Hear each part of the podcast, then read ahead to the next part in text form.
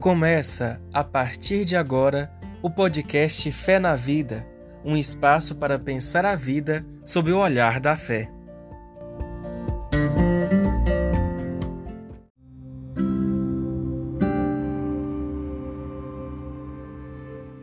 Olá, eu sou Rodrigo Oliveira Silva, estudante de teologia, e esse é o nosso podcast Fé na Vida.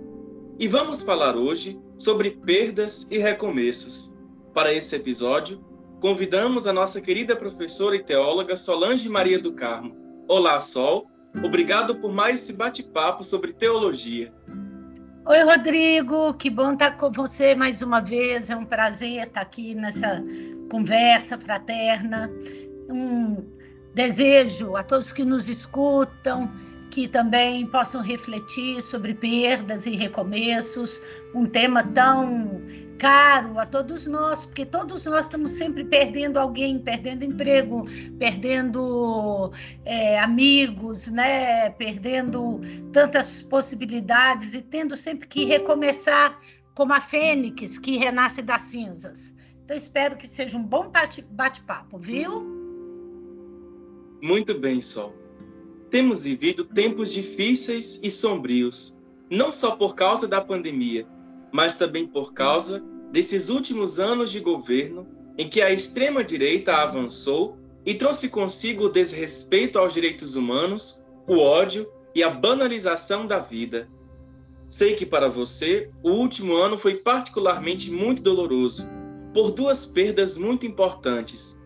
Primeiro, a do querido professor, orientador e amigo, o padre Johann Konix, e a sua querida irmã Maria Angélica, de quem você cuidou por 16 anos e que veio a óbito no último 22 de novembro de 2022.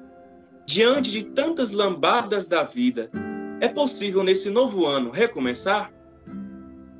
Ai, Rodrigo, você sabe que eu pensei muito se faria esse podcast, porque ainda está tudo muito vivo, as feridas ainda estão tá, assim com aquelas cascas que se encostar e arrancar sangra de novo. Então, realmente foi um ano muito difícil, 2022. Primeiro, por causa do ambiente do país. O emburrecimento da nação, o negacionismo, as tramóias, as trapaças, os orçamentos secretos, o uso da máquina pública para forjar as eleições, para a corrupção é, a campanha desonesta que foi feita, é, tudo isso, é, além né, de, uma, de, um genocídio no país, do assassinato da população negra, da população indígena, é, do, do fim dos órgãos que eram para defender essas questões, que eram para defender esses povos, o fim do Ministério da Educação com causa da corrupção e do, dos, dos enganos e das incompetências, vamos dizer assim, desse governo. Então foi tudo muito triste e foi muito triste passar por tudo isso e continuar esperançando mesmo assim. Junto com tudo isso, eu tive duas perdas pessoais muito duras. A primeira do querido Padre Cônigs, que além de ter sido meu professor na graduação durante quatro anos na FAGE, foi dois anos meu orientador de mestrado e quatro anos meu orientador de doutorado. Então foram dez anos diretamente estudando e trabalhando com ele. E criamos um vínculo muito para além de professor e aluna. Um vínculo desses que improvável ele, um belga, um homem muito culto, falava oito, dez línguas, eu uma jeca de Minas Gerais, mulher, ele religioso, eu leiga, ele professor, eu aluna, tinha tudo para não, não dar certo. Mas, incrivelmente, nós dois tivemos uma sintonia desde o primeiro dia que nos conhecemos e nos gostamos e nos amamos, me atrevo a dizer isso, porque foi um amor muito sincero, e nos amamos como amigos do coração mesmo, como disse o, o Milton Nascimento, aquele que a gente guarda do lado esquerdo do peito para nunca mais deixar sair. E ele estava bem, nós fizemos uma festa de 80 anos, nós publicamos um livro de cartas, chama Cartas ao Mestre, é, tributo a Johann Königs, que eu, a Silvia Contaldo e o Marcos Mariano organizamos. Além disso, eu participei do livro que a FAG fez em homenagem a ele, com um pós-fácil. E fui eu também que fiz a laudação, a laudácio, a saudação a ele no evento do lançamento do livro dos 80 anos, a convite da FAGE. Ele vivia na minha casa, nós vivíamos juntos, viajando juntos, trabalhando juntos. Então, perder um homem desse porte é uma perda que deixa um espaço vazio que ninguém preenche fácil. Porque, além de toda amizade, ele era uma enciclopédia viva ele biblista, eu também, tudo que eu precisava, eu ligava para ele, Padre Côniges, estou com um problema aqui de Bíblia, não estou sabendo resolver sozinho, não. Como é que é isso? Como é que é no original? E quando os alunos me perguntavam, eu dizia com muita clareza, não sei, vou perguntar ao Padre Côniges. Então, ele era, assim, a referência. E, além disso, ele era um homem do bom convívio gostava de beber, vinho, de jantar. Eu aprendi a beber vinho com ele depois dos 40 anos de idade. Que ele falava assim comigo: temos que consertar isso. Como uma pessoa pode não gostar de vinho? E ele me fez aprender a apreciar, a beber vinho. Então, assim, eu conheci com ele mais do que teologia e Bíblia. Eu conheci com ele Belo Horizonte, cada canto de Belo Horizonte que ele me apresentou. Eu conheci o mundo da teologia, nós viajamos juntos, nós fizemos passeios juntos, eu conheci amigos, eu conheci teólogos que ele me apresentou. Então, assim, eu quase choro de falar dele. Tanto é que nós fizemos cinco podcasts sobre ele, porque eu acho que quem não o conheceu pessoalmente tem que o conhecer, nem que seja pelos meus olhos e pelos olhos daqueles que, os ama que, que o amavam, como a Silvia Contaldo, Marcos Mariano e outros que participavam da nossa tribo. Além disso, eu perdi a minha irmã querida, minha irmã mais nova, com 53 anos, que já vinha degenerando com uma doença autoimune neurológica que apareceu com 22 anos quando ela estava formando na universidade. Depois disso, ela ainda trabalhou, ela dirigia, ela ainda ajudava a cuidar de nossa mãe já mais envelhecida, de nosso irmão mais velho que é meio debilitado. Mas depois de uns 20 anos, talvez, já com a doença, ela começou a debilitar tanto que eu busquei ela para morar comigo e eu a adotei em todos os sentidos, a ponto de me tornar não só aquela com quem ela morava, eu reformei toda a minha casa e fiz toda a minha casa para ela, para caber cadeira de roda. Eu tive três cuidadoras. No dia que ela morreu, eu estava entrando a quarta cuidadora no plantão, que nós estávamos já, a família colocando mais uma para dar qualidade de vida para ela, porque estava apertado, inclusive estava enlouquecedor para mim. E então, assim, foi um período muito difícil esses últimos 16 anos. Mas eu tenho que agradecer a Deus demais, porque eu pude amá-la nesses 16 anos e conviver com ela mais do que meus irmãos. Então, se por um lado foi mais pesado para mim, também eu fui privilegiada de poder conhecer esse amor tão de perto. Um amor assim tão tão único, tão gratuito, tão generoso dela comigo e meu com ela, a ponto que em algumas situações, quando ela estava mais confusa, ela já me chamava de mãe. E ela já fazia essas confusões. E falava: Não, eu sou Lange, sua irmã. Ela falava: É mãe. né? Porque realmente eu assumi em todos os sentidos, como eu disse, inclusive como tutora legal, né? Então, tem pouco tempo que ela foi, mais ou menos um mês, a ferida está muito aberta ainda, eu estou tendo que reorganizar minha vida, eu estou tendo que reorganizar minha casa, porque tudo foi feito para ela. Eu estou tendo que compreender que eu posso gastar tempo comigo mesma, que agora eu posso sair de casa, que eu não tenho mais que olhar quem vai ficar, é, porque a gente nunca deixava uma cuidadora sozinha com ela, caso eu viajasse. Então, minhas irmãs revezavam comigo. Então, até eu compreender tudo isso, vai demorar um tempo. Mas eu tô guerreira, eu tô firme, eu tô muito lúcida de que eu fiz o melhor para ela. E eu sou daquela teoria, por mais que pareça um escândalo a alguns ouvintes, eu acho que uma hora a morte é bem-vinda. E no caso dela, eu acho que a morte foi bem-vinda, ela já estava sofrendo muito, ela ainda morreu me reconhecendo, ela ainda despediu de mim de noite, deu boa noite, deu beijinho, deu abraço, e depois amanheceu já é, morta, nós já tivemos que chamar o SAMU para declarar o óbito. Mas ela foi muito amada pela família toda, não só por mim, meus irmãos acompanharam tudo, financeiramente eles estiveram juntos o tempo todo. Isso não foi tarefa só minha. Agora, os cuidados mais específicos, mais de perto, ficaram comigo. E todo mundo que é próximo de mim, inclusive o padre Côniges, entendeu logo que não era possível amar Solange sem amar Angélica. E ele a amava também muito e, e me apoiava muito na escolha que eu fiz de cuidar dela até o fim. Então, é preciso recomeçar e eu estou disposta a recomeçar, mesmo com toda a dor que ainda estou carregando no coração. Escutar essas palavras tuas, é, pela linguagem, é possível sentir um pouquinho dessa riqueza que você agora partilha comigo e com os ouvintes, dessa experiência de amizade com essas duas pessoas que a ti são muito caras, que permanecem é, para todo sempre, é, pela capacidade que a gente tem de cativar e de ser cativado, que a vida nos dá essa dádiva, essa bênção. É uma dádiva. A, a vida, é, me lembra uma, uma, frase de Cícero, filósofo, a vida sem amigos é, é impossível de ser vivida. E, de fato, é essa experiência bonita de amizade que todos nós somos convidados.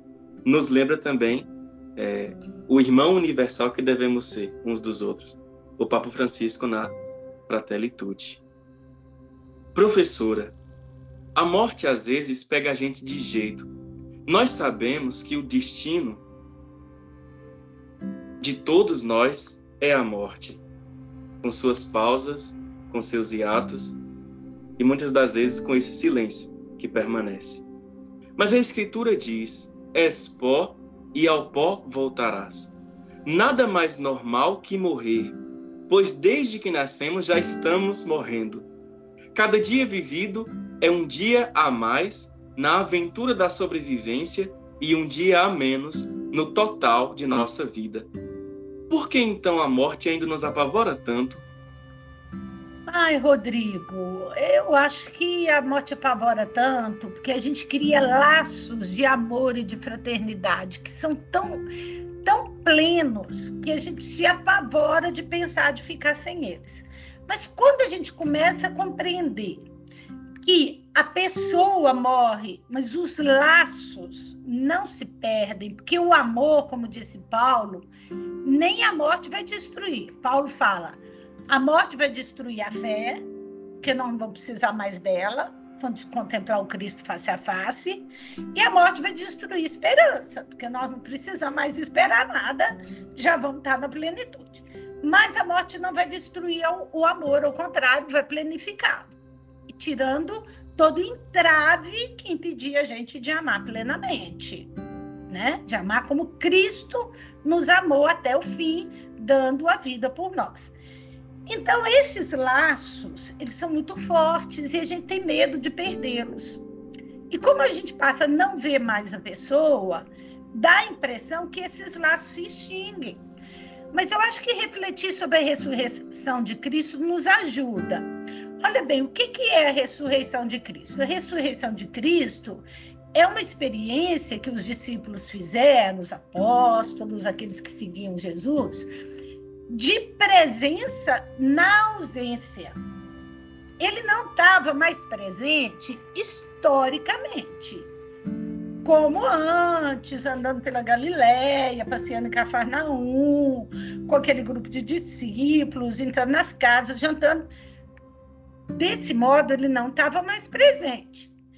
Mas ele estava presente de outro modo, de um outro modo de existência E os discípulos compreenderam isso muito bem, a ponto de dizer que ele comia com eles, que ele bebia com eles, que ele caminhava com eles, que ele tocava neles, como é o caso de Maria Madalena no Evangelho de João, como é o caso dos discípulos de Emaús, caminhando com Jesus e comendo com ele em Lucas, como é o caso de Mateus é, relatando é, Jesus é, comendo com eles, os onze, né? Então, é uma presença na ausência, é uma presença de outro modo de vida. E nós que temos fé, que somos cristãos, nós acreditamos que o corpo degenera, porque ele é pó e volta à terra, e é normal que ele volte à terra. Que bom que ele vai virar de novo uma terra adubada, onde vai nascer planta. Nós somos seleno, nós somos magnésio, nós somos ferro, nós somos tudo que tem na terra. E vai voltar para a terra e vai completar o ciclo. É bom que seja assim, mas é assustador pensar um corpo que a gente ama e cuidou a vida inteira apodrecer. Isso me causa aflição, como causa em todo mundo. Mas a fé cristã nos sustenta, ela diz: não. O corpo está voltando à terra no seu ciclo natural, mas a vida da minha irmã continua em Cristo. A vida do cônjuge continua em Cristo. E como eu estou em Cristo e eles estão em Cristo, então nós estamos juntos. E tem uma existência deles comigo. E eu confesso a você que isso me sustenta. Então, nesse ponto, eu acho que a morte, para quem tem fé, especialmente fé cristã, é muito mais fácil de ser enfrentada do que para quem não tem fé. Eu me lembro quando morreu a minha mãe, logo em seguida morreu a minha irmã, quatro dias depois, uma irmã infartou e morreu. Nós tínhamos, há dois anos atrás, perdido um sobrinho de 19 anos assassinado. E eu tenho um irmão que é agnóstico. Então, quando ele viu que eu continuei inteira depois desses três perdas, ele me disse: Olha, eu não acredito em Deus. Para mim, se Deus existe ou não existe, não, não faz diferença. Eu não vou dizer que ele não existe, porque eu não posso provar, mas também eu não creio nele, porque eu não vejo nenhuma evidência para crer. Mas eu vou te dizer com toda clareza: você que acredita vive mais feliz do que eu nessas horas. Você vê isso com mais tranquilidade. E, de fato, a fé é uma grande dádiva, a fé na ressurreição. Por isso, eu sigo acreditando que nós estamos em Cristo, temos uma comunhão, que a igreja chama de comunhão dos santos, nele permanecemos e por isso minha irmã está viva aqui comigo e o cônego está vivo aqui comigo e nós seguimos juntos. Me faz recordar aquela expressão que diz que nossa vida está escondida em Deus. E se eu não me engano, o apóstolo São Paulo ele fala isso em uma de suas cartas. Em Colossenses, é o começo, Colossenses 3, nossa vida está escondida com Cristo em Deus. É, na verdade, é um secretário de Paulo, provavelmente, ou alguém discípulo dele, né, que escreveu tardiamente essa carta, mas que foi é, intitulada como Carta Paulina. Nós chamamos de Pseudo Paulina ou Deutero Paulina, talvez. Professora, Além da perda de parentes e amigos queridos, a perda de direitos, a quebra da democracia brasileira, as últimas eleições, tudo isso deixou um cansaço na gente. Uma espécie de exaustão da vida, uma desilusão. Ainda é possível esperançar nesse cenário? Qual o papel da fé cristã nesse processo? Olha, Rodrigo, não é fácil perder quem a gente ama, e do mesmo modo, vou dizer que é uma dor muito próxima é também ver as pessoas que nós nem conhecemos direito, mas perdendo os seus direitos, perdendo o direito de comer, com o aumento da fome, perdendo o direito de existir, de estar vivo, como os negros, como os indígenas, perder sua terra, perder sua cultura, tudo isso é muito doloroso e dá um cansaço. E eu confesso a você que eu estou ainda no processo do cansaço, especialmente depois do falecimento da minha irmã. Eu aguentei tudo firme durante uma semana, depois fiquei quase que três dias de cama, não chorando, mas exausta, sem força para levantar, sem força para fazer nada. Por quê? Porque muita coisa para a gente administrar junto. Especialmente eu, que era tutora dela, fiquei com um fardo muito grande e ela morava comigo, ficou uma casa para reorganizar, uma vida para reorganizar. Então, é uma exaustão, e é uma exaustão da vida, da vida tal como ela é, do modelo social que nós temos hoje, desse modelo que favorece um grupo de privilegiados em detrimento da, da morte de uma maioria, né? Então, tudo isso causa muita desilusão. Mas eu, dou, eu sou do tipo realista, que não perde a esperança. E para mim, o verbo esperançar é o verbo mais importante do vocabulário do nosso português. A fé cristã tem um papel muito grande nisso, porque Jesus era um homem da esperança. Ele tinha um projeto de reino que o alimentava a continuar, mesmo diante de toda perseguição, diante de toda desilusão.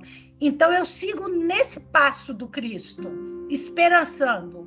Eu creio nele e não desisto. Eu sou do tipo que não me rendo. Eu quero continuar insistindo e acreditando, viu, Rodrigo? A força do ressuscitado nos impele a seguir adiante. É isso aí.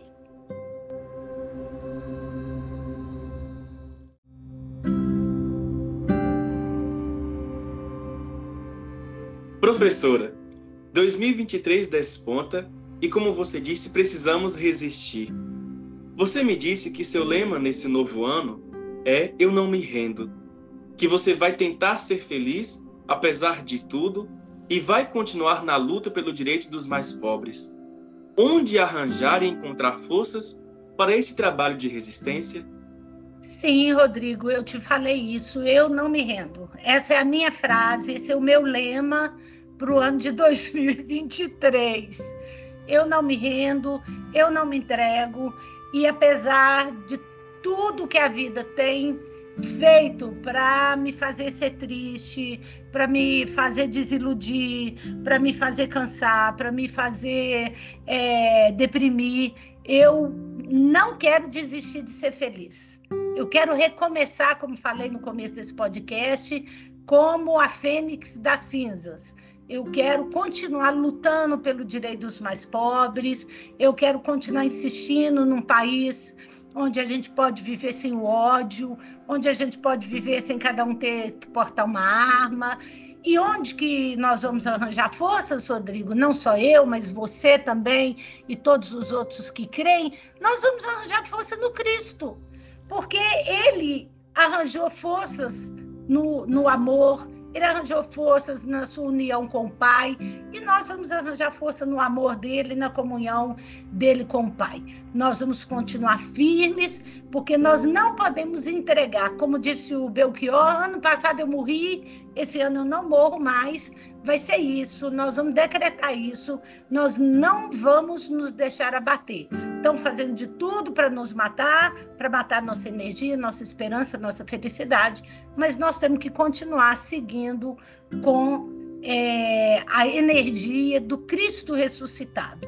Nós seguramos na mão dele, nós caminhamos com ele e nós vamos lutar por um mundo mais fraterno, que esse é o projeto do reino dele. E nós abraçamos esse projeto, né, Rodrigo? Nós não podemos negar isso agora porque estamos de luto, porque um, um parente morreu, porque um amigo morreu, ou porque tivemos um governo de morte. Não, nós temos que continuar acreditando mais ainda no reino dele tá? É isso que eu espero para 2023. E você também, viu, meu querido? Com toda certeza, Sol. Professora, muito obrigado por esse bate-papo.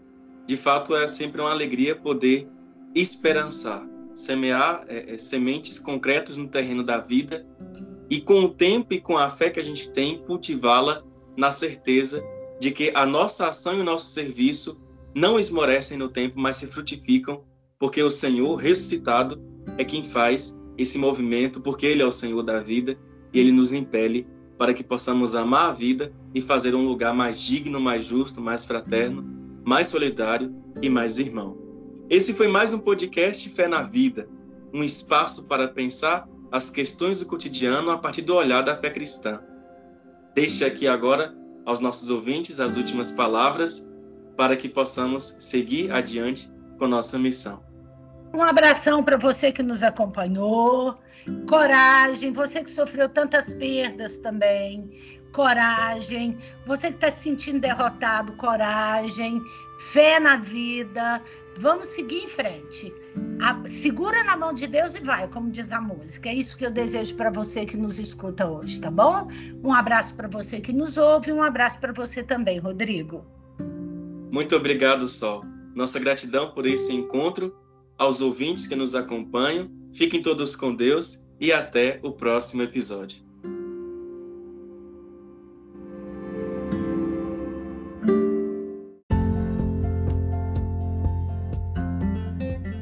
Você acabou de escutar o podcast Fé na Vida. Muito obrigado pela companhia e te esperamos no próximo episódio.